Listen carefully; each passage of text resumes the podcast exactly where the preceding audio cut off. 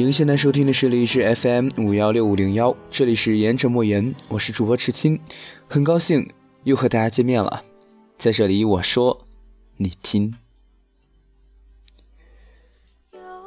又到了一个周末，上个星期由于一些原因并没有更新，给大家说一声抱歉。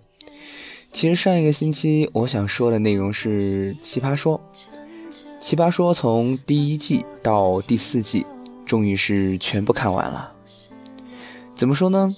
可以说是迟到的精神鸦片吧。最后一期导师和四位奇葩王的辩论真的是精彩至极，这种对决简直了，让人欲罢不能。其实从第一季追到第四季，追了这么久，究竟是为了什么呢？与其说是学习，不如说是一个知识体系的构建和重组的过程。认真的学会当一个聆听者。然后再去成为一名表达者，所言不偏不倚，持傲不骄。我认为这是一个成长的过程。每每听见别人的惊叹之语，会恍然间发现曾经的自己有失偏颇，真的在成长，真的是字字珠玑。我借用罗胖的那句话来说吧，他说：“成长就是你的主观世界遇到客观世界之间的那条沟，你掉进去了。”叫做挫折，爬出来了叫做成长。我就是想要活得明白一点，苦之为何苦，痛之为何痛，快乐和幸福知道为什么快乐和幸福。最后的最后，这场比赛，黄志忠真的是太帅了，人格的魅力不是吗？这个就是我上个星期想讲的大概的内容吧，因为一些原因没有讲出来。那时过境迁，也不是那个时候，也不是那个时间点了，也就不讲奇葩说的东西了。那接下来的时间，今天再即兴说点什么吧。又到了一个人的夜晚，独自的坐在寝室里边，很安静。最近这一周吧，天像是漏了一样的，不停的下雨，不停的下雨。其实我和一些人一样。很讨厌下雨天，但是和他们又不同的是，我又有那么一点儿喜欢下雨天。为什么呢？下雨天灰蒙蒙的，似乎连自己的心情都带的不好了。可能会有很多人说我矫情吧，但作为一个浅文艺青年来说，矫情难道不是正道吗？当然，此话如果有失偏颇，也请谅解。至于喜欢是为什么呢？是因为早晨起来看着晨光，可以吸一口新鲜的空气，那种雾蒙蒙的感觉，那种，请注意是雾而不是霾，因为在云南这边可不知道什么是霾哦。当然，紫外线太强了也是一个错的事儿啊，跑题了，跑题了。其实有很多人问过我，为什么时不时写一些很绕很深的东西，而时不时又这么敷衍随便的。说一些即兴独白的东西，其实，呃，我做励志 FM 其实并没有一个定性，我只是喜欢而已。我永远想做一件不要求任何利益和目的达到式的喜欢的东西。现在每一期节目有将近两到三百的收听量、播放量，那有这么一些人能够听我的故事，能够偶然之间给我留一条评论，哪怕说赞。也是对我极大的鼓励和帮助。我觉得，真的就是因为喜欢，不求任何目的的去纯粹的做一件事情，我真的很佩服自己。我觉得没有什么比这个更牛的事了。今天显得十分的开心。要问为什么吗？我不知道，我真的不知道为什么。在这个周五的夜晚，在即将放假的夜晚，嗯。还有十天，十天的时间，加油！然后，似乎要聊的好心情就到这了。接下来，可能得说一些最近的压迫感吧。嗯，从何说起呢？其实之前的开心，并不是因为我要回家了。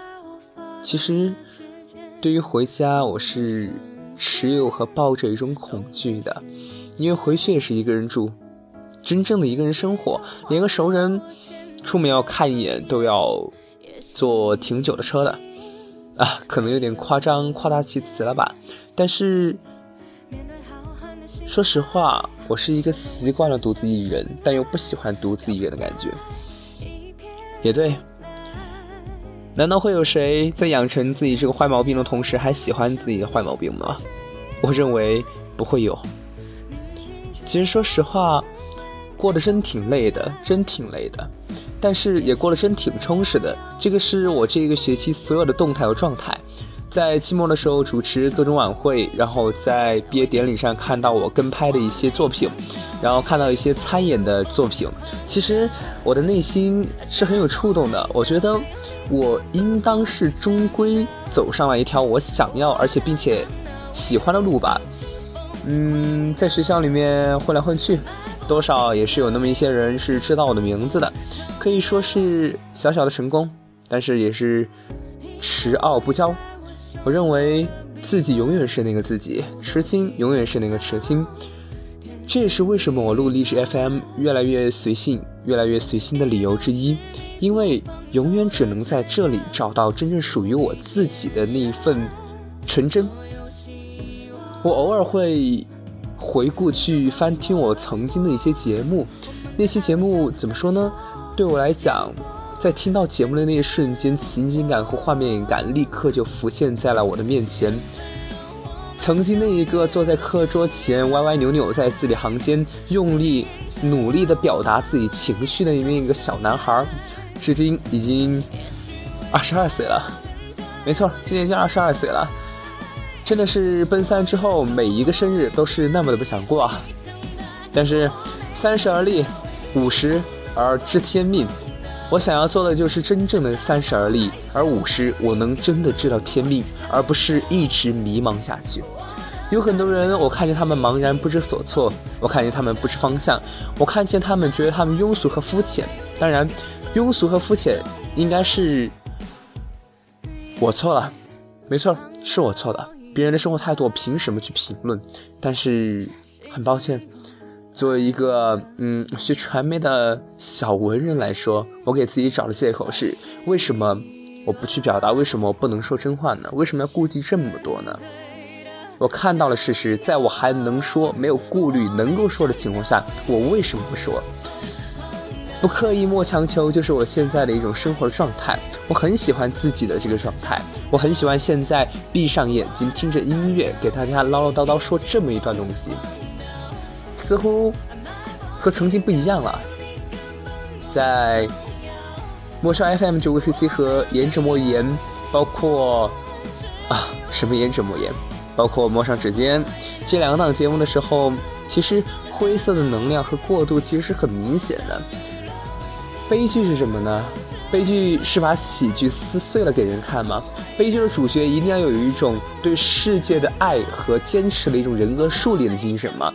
我不这么认为，因为我已经不是悲剧的主角了。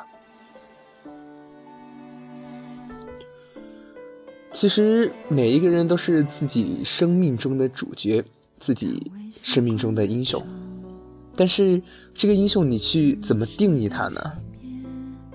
其实，曾经在进这个学校之前，我一再认为自己所学的专业可能不是我想要的。但是，终归有一天我来到这里之后，我才发现，原来真的一切的轨迹是有最好的安排的。我真的接触的太少，我不知道我想要什么，我需要什么，我想做什么。但是，当我所有的东西我都去接触了之后，我真的发现，可能我有大概的方向了。